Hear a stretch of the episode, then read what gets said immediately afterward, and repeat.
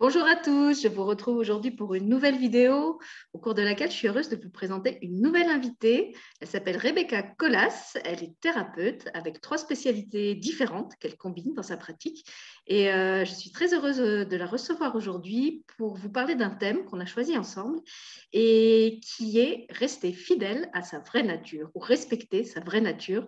Vous allez voir que c'est quelque chose qu'elle a pratiquer avant d'arriver où elle en est aujourd'hui. Et puis, la nature est aussi au centre de sa pratique professionnelle. Donc, on trouvait amusant de faire ce petit jeu de mots dans le titre. Alors, Rebecca, je te laisse nous expliquer quelles sont tes trois spécialités et comment tu les combines en tant que thérapeute avant de revenir après un petit peu plus en détail sur ton parcours. Déjà, bonjour Sylvie, merci de me recevoir. Euh, alors, mes trois spécialités. Donc, tout d'abord, la naturopathie hygiénomiste. Donc, euh, le principe, c'est de partir du, postulat, en fait, qu'on a les, toutes les ressources nécessaires, en fait, à l'intérieur de nous-mêmes pour aller bien au quotidien, dans notre vie, pour se maintenir en bonne forme et en bonne santé. Donc, bien sûr, ça passe par le mental aussi bien que par le physique. Il suffit de, de bien veiller à avoir une bonne hygiène de vie. Après, c'est sûr qu'on peut dire, bah, ça paraît logique. Mais en fait, non, parce qu'on peut toujours faire des petites erreurs parce qu'on a tous un terrain différent. Donc, il faut vraiment l'adapter à chaque, euh, chaque personne. En fait. On est tous une entité différente et on a des réactions euh, physiologiques différentes.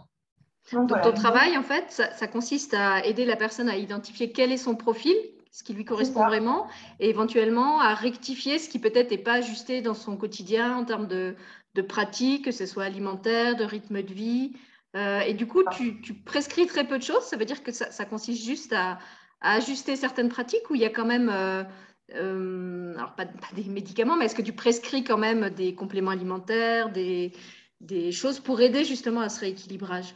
On peut effectivement en dernier lieu proposer des, petits compléments, bah, surtout des plantes, hein, puisqu'on est en naturopathie. Mais après, de base, on peut toujours en fait s'équilibrer naturellement la prescription viendra en dernier lieu. Mais après, c'est tout à fait possible. Et puis parfois, ça fait du bien. On peut avoir toujours quelque chose qui pêche, ou même notamment, euh, bah, surtout en ces périodes, hein, là, l'hiver arrive, on peut soutenir son système immunitaire avec des plantes.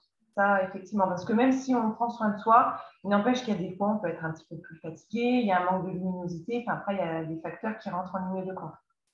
Et alors, comment ça se passe justement pour euh, établir ce profil, ce terrain de la personne? Est-ce qu'il y a un questionnaire euh, préliminaire que tu envoies avant la consultation? Est-ce que ça se fait pendant le rendez-vous? Comment tu cernes en fait le, terrain de chacun? pendant le rendez-vous en fait, où on échange avec la personne et on cerne un peu ce qui pêche ou ce qui va bien en lui posant certaines questions. Alors, qui sont de, tous ordres Parce que je sais que les, naturopathes posent beaucoup de questions sur l'alimentation, mais est-ce qu'il y a aussi des questions, je ne sais pas, sur le, type d'environnement où elle vit euh, C'est des questions de quel ordre, en fait? Mais Bien sûr, en fait, de tout ordre, parce que ça va aussi bien du sommeil, la, façon en fait, dont on se repose, dont notre organisme récupère, l'alimentation, l'activité physique, euh, le lieu de vie, parce qu'effectivement, quand on habite en ville, la pollution n'est pas la même que quand on est à la campagne. Enfin, après, là aussi, ça peut paraître logique, mais il n'empêche qu'il y a beaucoup, beaucoup de facteurs qui rentrent en ligne de compte. Donc ça, c'est ton outil de naturopathe et tu le combines donc avec deux autres outils. Je te laisse nous dire lesquels. Donc, bah, les fleurs de bac, et c'est là où je réponds à ta question, notamment sur la prescription, parce que ça, c'est un outil fabuleux vraiment dans la gestion des émotions. J'ai même pas de mots pour dire tellement c'est fabuleux. Vraiment, on peut travailler sur toutes les émotions. Parce que bien sûr, je pars du principe que rien n'est irrémédiable, hein, sinon ce serait trop triste. Et tout peut être établi. Et les fleurs de bac sont un merveilleux outil pour euh, la gestion vraiment des émotions. Et quand on sait qu'en fait beaucoup de pathologies viennent d'émotions qui sont pas accueillies, euh, mal digérées, voire carrément refoulées et enfouies, on imagine ce qu'on peut faire au niveau émotionnel avec euh, les fleurs de bac et par euh, répercussion, ce que ça peut débloquer aussi euh, dans d'autres plans. Et puis il reste donc le troisième outil. Mon préféré, le Reiki, parce que bien sûr, euh, tout va de pair, hein. comme je te disais tout à l'heure, le mental, l'âme, le corps. Et le Reiki, vraiment, c'est, donc ce euh, on est sur de la thérapie énergétique, pardon. Donc vraiment, on va dénouer des petites choses. Donc après, on peut traiter moult, moult problématiques. Ça peut aller du simple problème de sommeil, voilà, on est fatigué, ou un petit rééquilibrage de temps en temps. Comme je dis, euh, on pourrait aller euh, chez l'horloger pour faire remonter sa montre. Bah là, c'est pareil. Une fois de temps en temps, quand on se un petit peu fatigué, ça permet de réaligner tous les points énergétiques. Et on peut aller plus loin dans la thérapie, vraiment aller dénouer des choses qui sont enfouies. des émotions. Parfois, il peut y avoir aussi des, grosses problématiques, hein, des, choses qui seraient vraiment très enfouies, des traumatismes notamment. Donc après, on, travaille ensemble avec la personne. Hein. On n'a pas de baguette magique. Hein. Il faut bien sûr que la personne soit tout à fait disposée à travailler là-dessus. Et j'insiste aussi sur le fait qu'on n'enlève pas le libre arbitre de la personne. Si elle ne veut pas travailler quoi que ce soit, ça ne marchera pas. On n'est pas là pour aller forcer les choses, on est toujours dans la bienveillance. Donc voilà, c'est un travail qui se fait ensemble et donc toutes ces pratiques vont de pair. Oui, on sait bien que dans une thérapie, la guérison se fait main dans la main entre le thérapeute et le, je sais pas comment on dit, le consultant ou le patient.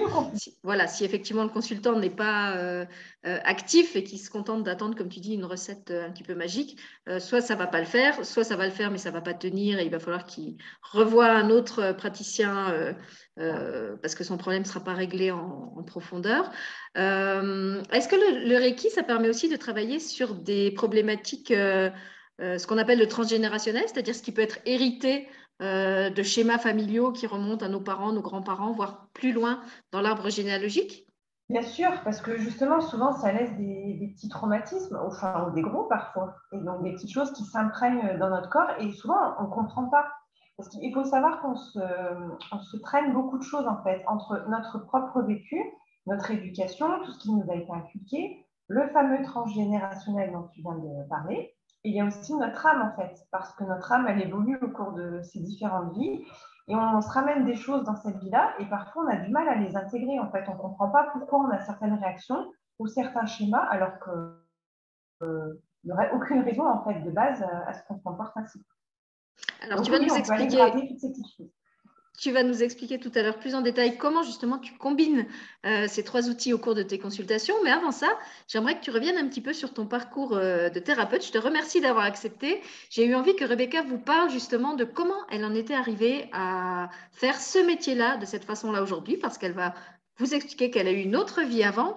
Et comme beaucoup de gens sont en train de changer de vie actuellement et se, souvent euh, sont dans un grand questionnement avec des doutes, des peurs, euh, bah, ça nous semblait important à toutes les deux de rappeler que ce qui est vraiment important, c'est de rester fidèle à soi-même, se respecter soi-même. C'est pour ça qu'on a parlé de respecter sa vraie nature et de pas forcément se laisser euh, prendre, se laisser perdre dans ce qu'on croit qu'il faudrait faire pour que ça marche, ce qu'on croit qu'il faudrait faire pour être une personne bien. Parce que souvent, c'est ça qui nous éloigne de notre vraie nature. Euh, c'est hum, d'accorder foi en fait à ces choses dont on sent qu'elles sont pas faites pour nous, mais dont on nous rabat un petit peu les oreilles, que ça soit familialement, professionnellement, collectivement, quelquefois sur les trois plans en même temps. Euh, on voit aussi le, débat que suscite le vaccin, par exemple, aujourd'hui, et les, les questionnements que ça suscite chez certains. Est-ce que qu'est-ce que ça a comme enjeu euh, familiaux, professionnels, euh, quotidien dans ma vie? Est-ce que je le fais? Est-ce que je le fais pas? Voilà. Et je trouve que ce qui est marquant dans le parcours de, Rebecca et qui m'a donné envie de vous la présenter, c'est qu'elle a fait toujours, elle a toujours fait le choix de rester fidèle à elle-même, même dans les moments où c'était pas difficile et où ça pouvait générer un certain nombre de complications euh, pour elle. Donc je te laisse nous parler de la Rebecca avant celle que tu es aujourd'hui bah, Sensiblement, j'étais la même à l'intérieur, mais extérieurement, ce n'était pas tout à fait le cas. Euh, bah, j'avais un autre métier, en fait. Je travaillais dans une grosse entreprise euh, qui avait un service immobilier. Donc voilà, j'étais dans l'immobilier commercial. J'étais pas spécialement mal au départ parce que voilà, il euh, faut avancer dans la vie. Hein. On nous a dit qu'il faut gagner sa vie, avoir un travail. Bon, ben voilà, c'est ce que j'ai fait. Hein. Mais petit à petit, je me suis rendu compte qu'il y avait beaucoup de choses qui ne me correspondaient pas. Notamment, j'ai enchaîné des, supérieurs hiérarchiques euh, de moins en moins bienveillants et altruistes, on va dire ça comme ça. Et, euh, c'était toujours la, course euh, ben, au rendement, au profit, au résultat. donc voilà, toujours ce travail sans cesse, les reporting, enfin, des choses pas du tout constructives. Et bien sûr, comme je suis une femme de conviction pleine de discernement, je n'étais pas d'accord et donc je l'ai toujours exprimé donc forcément, ça m'a valu quelques foudres. Et j'ai toujours refusé de me plier à, ces dogmes, en fait. Ça ne me correspondait pas. Donc j'ai quand même voulu euh, continuer en me disant, bon, bah, c'est un travail, hein, tu gagnes ta vie, il faut avancer. Euh, mais, c'était vraiment au détriment de mon âme. Pour le coup, euh, j'étais en grande, grande souffrance. Jusqu'au jour où je me suis dit, bon, ben, en fait, ça va pas.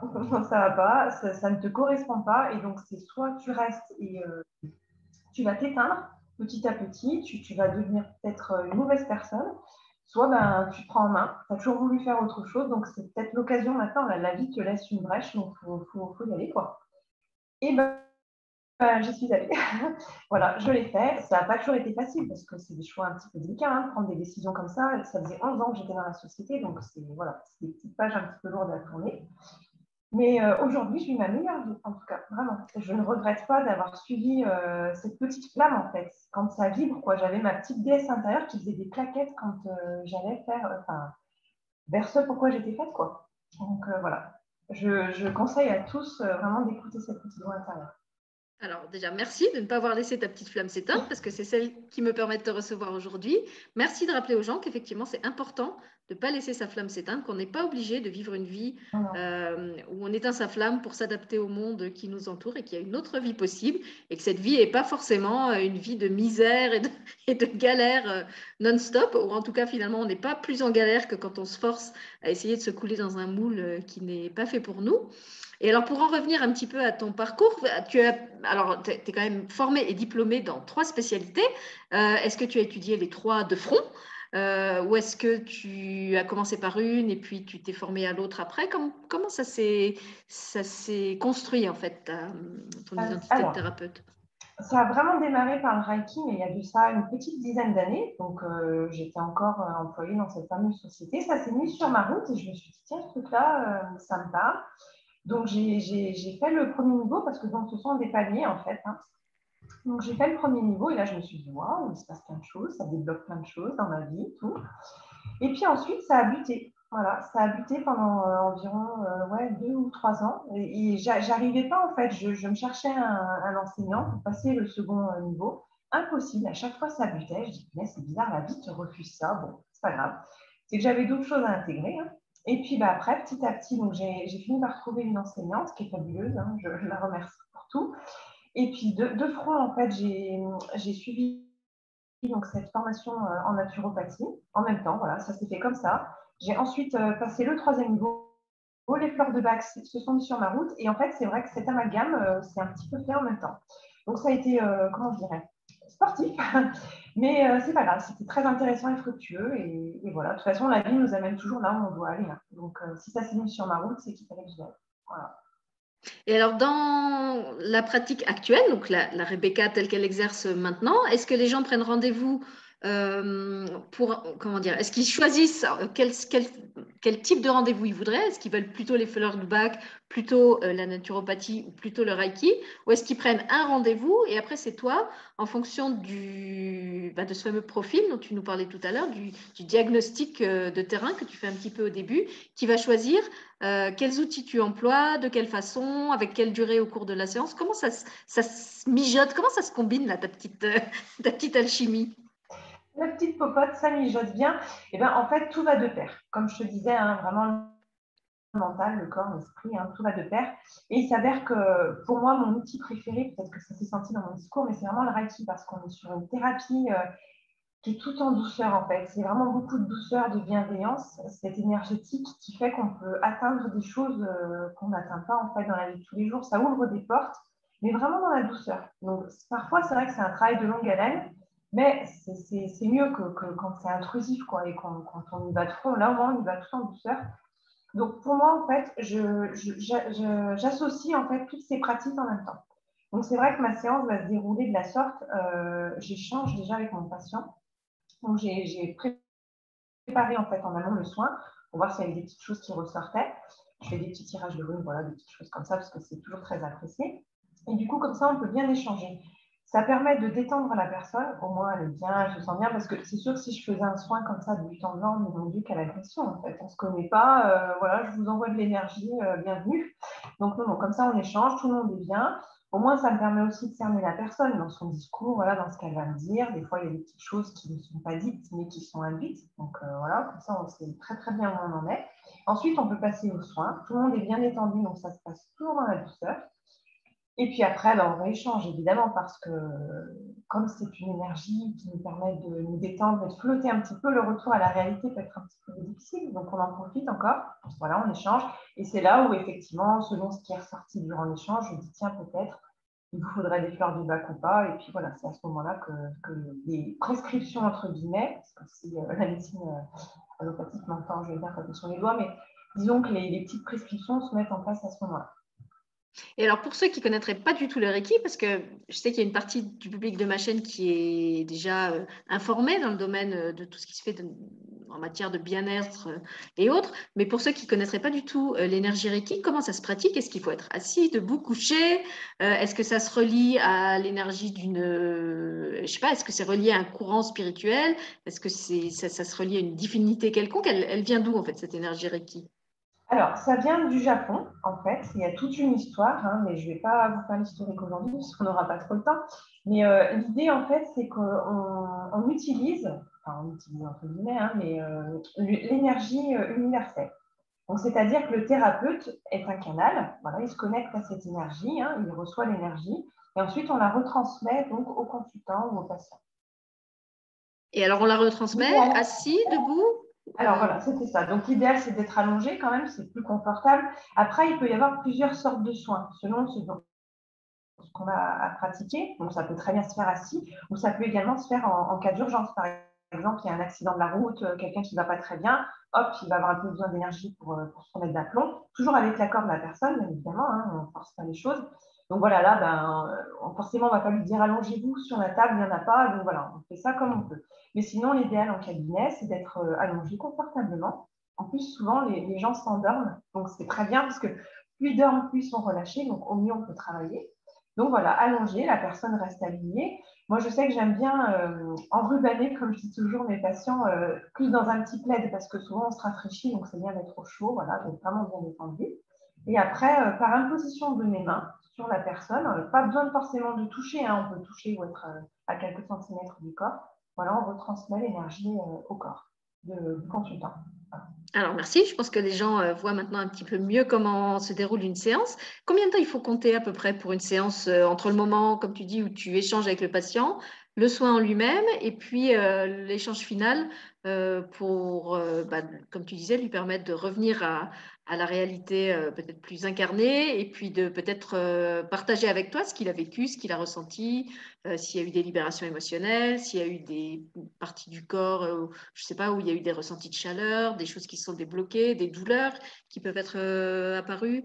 tout ça prend combien de temps en tout? Alors, moi, personnellement, parce que comme je dis toujours, il y a autant de thérapeutes que de manière de fonctionner, hein, mais il me faut bien deux heures. Je pense que c'est important qu'on prenne le temps, en plus que la personne se sente bien. Et entre l'échange et le soin en lui-même, si on veut quelque chose quand même de, qualité et de poussé, euh, moi je considère qu'il faut bien deux heures. Et alors, tu me disais que tu pratiquais aussi à distance. Alors là, j'imagine que c'est un petit peu différent parce que tu ne peux pas euh, euh, allonger la personne dans ton espace de thérapeute. est-ce qu'à ce, moment-là, c'est la même durée de soins ou est-ce que c'est plus court? Est-ce que ça se pratique de la même façon? Qu'est-ce qui est différent en fait dans le, fait de le faire virtuellement? Disons que c'est, alors dans les faits, c'est un peu sensiblement la même chose, mais encore une fois, on s'adapte. Donc l'idée, c'est pareil d'échanger, hein, pour que voilà, on comprenne bien les tenants et les aboutissants de la séance. Après, si la personne peut se mettre au calme, c'est évidemment mieux, comme ça, elle peut vraiment recevoir le soin. Mais parfois, euh, quand on ne peut pas vraiment caler de, points précis ou que la personne n'est pas toujours disponible, l'essentiel, c'est que moi, j'envoie, ça arrivera toujours. Mais l'idéal, en fait, c'est de, faire le même protocole, voilà, de caler ces deux heures, on échange, ensuite on coupe les réseaux hein, pour être au calme, j'envoie le soin et puis après, on, on, on redébriefe si besoin. Voilà, donc si vous voulez découvrir euh, Rebecca et sa façon de travailler, sachez qu'elle consulte donc à distance. Vous pourrez prendre un rendez-vous individuel avec elle. Et puis, on a aussi en projet plusieurs euh, ateliers de groupe avec vous. On vous retournera sûrement une vidéo pour vous en parler plus en détail. Peut-être on peut, tu m'autorises à leur annoncer les thèmes, Rebecca? Oui, je t'en prie. Alors, on a eu envie de vous proposer deux ateliers euh, autour des émotions. D'abord parce qu'on vit tous en ce moment beaucoup d'émotions. étant donné la, situation que, que, vivent beaucoup de gens au niveau individuel et collectif.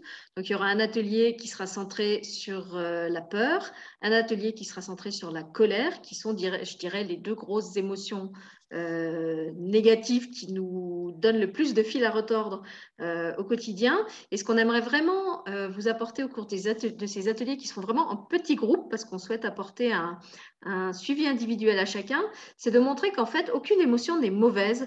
ce sont vraiment comme je vais prendre l'exemple des couleurs. Vous pouvez avoir un vert très clair ou un vert très foncé. Et les émotions, c'est un peu de la même façon. Elles peuvent être, dans, je disais à, Rebecca en, off tout à l'heure, euh, c'est un peu comme dans Star Wars, il y a le côté obscur et, le côté euh, lumineux. Donc quand vous êtes dans votre émotion non maîtrisée euh, qui vous submerge et qui vous amène à avoir toutes sortes de réactions épidermiques, eh ben, on pourrait dire que vous êtes dans son côté obscur, mais obscur, c'est peut-être finalement un peu négatif de dire comme ça, mal maîtrisé. Par contre, cette émotion maîtrisée, elle, peut devenir une force, elle peut devenir une ressource, quelque chose de positif, quelque chose qui vous aide dans la vie. Donc, la colère, elle a un côté positif. La peur, elle a aussi un côté positif. Et il ne s'agit pas du tout de renoncer à avoir peur ou à se mettre en colère, euh, et surtout pas en les planquant sous le tapis, parce que ça, c'est la pire euh, solution qui soit. voilà, je pense que Rebecca euh, reçoit plein de gens en cabinet qui ont mis leur peur et leur colère euh, sous le tapis. Euh, et donc, nous, ce qu'on souhaite vous aider à faire, c'est justement à vous réapproprier cette émotion, non pas en la niant, mais en voyant en quoi elle peut être pour vous aidante, constructive, en quoi elle est là pour vous aider à faire face à un défi de votre vie et comment euh, grâce aux outils de Rebecca, on peut vous aider euh, à bah, justement à faire face à ce défi, euh, soit en accueillant votre peur, soit en reconnaissant ce qu'elle est venue vous dire. même chose avec la colère. Est-ce que tu veux ajouter quelque chose, Rebecca, là-dessus? Ah non, mais c'est tout à fait ça. Parce que après, c'est vrai que c'est comme ça qu'on a été éduqué aussi. On est dans une société, il faut que tout soit qu'on déborde. On nous a toujours dit qu'il ne faut pas pleurer devant les gens, il ne faut pas crier dans la rue. Alors oui, effectivement, il ne faut pas aller crier sur les gens dans la rue, hein, ce n'est pas ce qu'on dit, mais dès lors où en fait on refoule une émotion, elle va s'imprimer. Euh, ça s'imprime en nous et après ça fait des, petits nœuds, vous voyez la petite pelote de laine avec euh, laquelle le chat va jouer, là c'est ça. Et après pour la démêler, c'est plus compliqué. Donc dès que l'émotion arrive, on, l'accueille en fait, on l'accepte. Oui, on est des êtres émotionnels, euh, sinon bah, on sera des robots. On n'est pas des machines, on n'est pas fait d'acier, donc on a des émotions, on les accepte, on les accueille, et puis ensuite on les, transforme, enfin on les transforme, on va les utiliser pour en faire une force, pour, euh, faire de nous des, êtres humains euh, tout à fait équilibrés, on va dire. Oui, je pense qu'il faut vraiment voir les émotions comme des instruments qui sont à notre service, au même titre que d'autres instruments. Ce ne sont pas du tout nos ennemis, les émotions, même si euh, effectivement on nous a appris, comme tu disais, en, termes d'éducation, que certaines émotions sont moins aimables que d'autres et, mériteraient moins d'être euh, euh, exprimées que d'autres. donc il y a déjà trouvé la juste façon d'exprimer votre émotion. pour ça, on a des outils complémentaires toutes les deux, les miens artistiques et ceux de de Rebecca thérapeutique. Et puis, euh, il y a aussi tout ce que Rebecca pourra vous apporter à travers euh, les fleurs de bac, qui sont, euh, comme elle me l'expliquait, un outil formidable pour accompagner les émotions. Donc, je pense que pour chaque émotion, tu pourras nous dire quelles fleurs de bac sont les mieux appropriées, c'est ça? C'est ça, tout à fait. Voilà. Et en fonction de, bah, justement de vos demandes individuelles, on pourra, enfin, non pas moi parce que je connais rien aux fleurs de bac, mais Rebecca pourra vous indiquer quelle fleur de bac est peut-être la mieux indiquée pour vous et ne sera pas la même euh, pour votre voisin ou votre voisine qui est aux prises avec la même émotion, mais qui a un terrain et un, vécu différent. Alors ça sont donc les deux ateliers qui sont prévus sur les émotions et puis on en a prévu encore deux autres. Euh, un atelier qui sera autour de l'estime de soi euh, et du sentiment de sa valeur. Donc ça s'appellera, on n'a pas encore vraiment arrêté les intitulés, mais quelque chose comme s'estimer à sa juste valeur. Donc ça, ça s'adresse par exemple à toutes les personnes euh, bah, qui se lancent dans une activité, qui n'arrivent pas euh, euh fixer leurs tarifs, les artistes comme moi qui ont beaucoup de mal à fixer le prix de leurs livres, de leurs tableaux, de leur, de, de leur réalisation. Euh, les gens qui doutent de, leurs compétences, ceux qui se demandent s'ils sont vraiment légitimes à la place où ils sont, ceux qui se retrouvent tout le temps euh, rabaissés, rabroués, euh, pas reconnus justement à leur juste valeur. Donc pour ça aussi, il y a des fleurs de bac qui peuvent vous aider et Rebecca sera là pour, pour vous aider justement, vous conseiller. Et puis enfin, un dernier atelier, enfin qui sera sûrement pas le dernier, mais c'est la dernière idée qu'on a eue ensemble. on aimerait aussi proposer un atelier aux femmes euh, pour les accompagner dans le vécu de leur euh, cycle, de leur rythme, de leur rythme féminin. Donc, je vais laisser Rebecca vous en dire un petit mot parce que je sais que c'est un sujet qui la passionne. Ça, c'est sûr. Ben oui, dès lors où on accepte en tant que femme qu'une seule cyclique, tout se passe nettement mieux, bizarrement. Et c'est vrai qu'on n'est pas la même au cours du mois hein, et tout au cours de notre vie, on s'en rend bien compte. Mais souvent, on nous a dit, bah, encore une fois, hein, l'éducation, la société, il faut avancer, il ne faut pas se poser de questions, on va te demander telle chose tel jour, bah, tu le feras. Et en fait, non, voilà, on a des, humeurs et des émotions là aussi qui vont être différentes au cours du mois. Et dès lors on accepte d'écouter notre cycle et de l'adapter, enfin l'adapter en, en, tout cas notre quotidien et notre vie et nos tâches à notre cycle, en fait, bah, ça se passe beaucoup mieux. Donc, c'est un atelier qui s'adresse à toutes les femmes de tous âges, puisqu'on pourra répondre à vos questions aussi bien sur euh, le cycle menstruel, les premières règles, la grossesse, la ménopause, l'après-ménopause. Euh, voilà, on, tient vraiment à accueillir euh, toutes les femmes de tous âges et de tous horizons. Ça ne veut pas dire qu'on n'accepte pas les messieurs. On fera sûrement d'autres ateliers euh, avec d'autres thématiques. Euh, mais comme là, on va vraiment parler du cycle menstruel, bah, ça s'adresse effectivement plutôt aux femmes, à part s'il y a des messieurs qui veulent s'instruire sur comment accompagner au mieux leur femme dans le vécu de son, de son cycle menstruel. Donc voilà les quatre qui sont prévus pour l'instant. Si vous avez d'autres demandes, d'autres envies, euh, n'hésitez pas à écrire ou à Rebecca ou à moi euh, pour nous donner vos idées. On sera ravis de, prévoir encore d'autres ateliers. On n'a peut-être pas pensé à tout. Là, c'est ce qui nous est venu euh, bah, par rapport à l'actualité en ce qui concerne les émotions. Euh, et puis euh, peut-être qu'il y a d'autres euh, demandes de votre part auxquelles on n'a pas pensé, ou si vous souhaitez qu'on approfondisse par exemple un aspect particulier au cours d'un de ces quatre ateliers, vous pouvez nous le dire aussi. on n'a pas encore arrêté les dates des ateliers. On vous refera, comme je l'ai dit, une vidéo spécifique là-dessus pour vous détailler un petit peu mieux euh, ce qui sera proposé dans, chaque atelier. Le but de cette vidéo aussi, c'était surtout de vous présenter euh, Rebecca, euh, de vous aider à comprendre comment elle travaille et puis de vous inviter, si vous en avez envie, à prendre un rendez-vous avec elle si la naturopathie et ou les fleurs de bac et le Reiki vous appellent. Alors, je te remercie, Rebecca, d'avoir apparu sur ma chaîne, d'avoir sauté le pas de la première vidéo. Et puis, je te retrouve avec plaisir bientôt pour euh, d'autres vidéos où on parlera donc plus en détail de ces ateliers. Merci à toi. Merci à toi. À bientôt.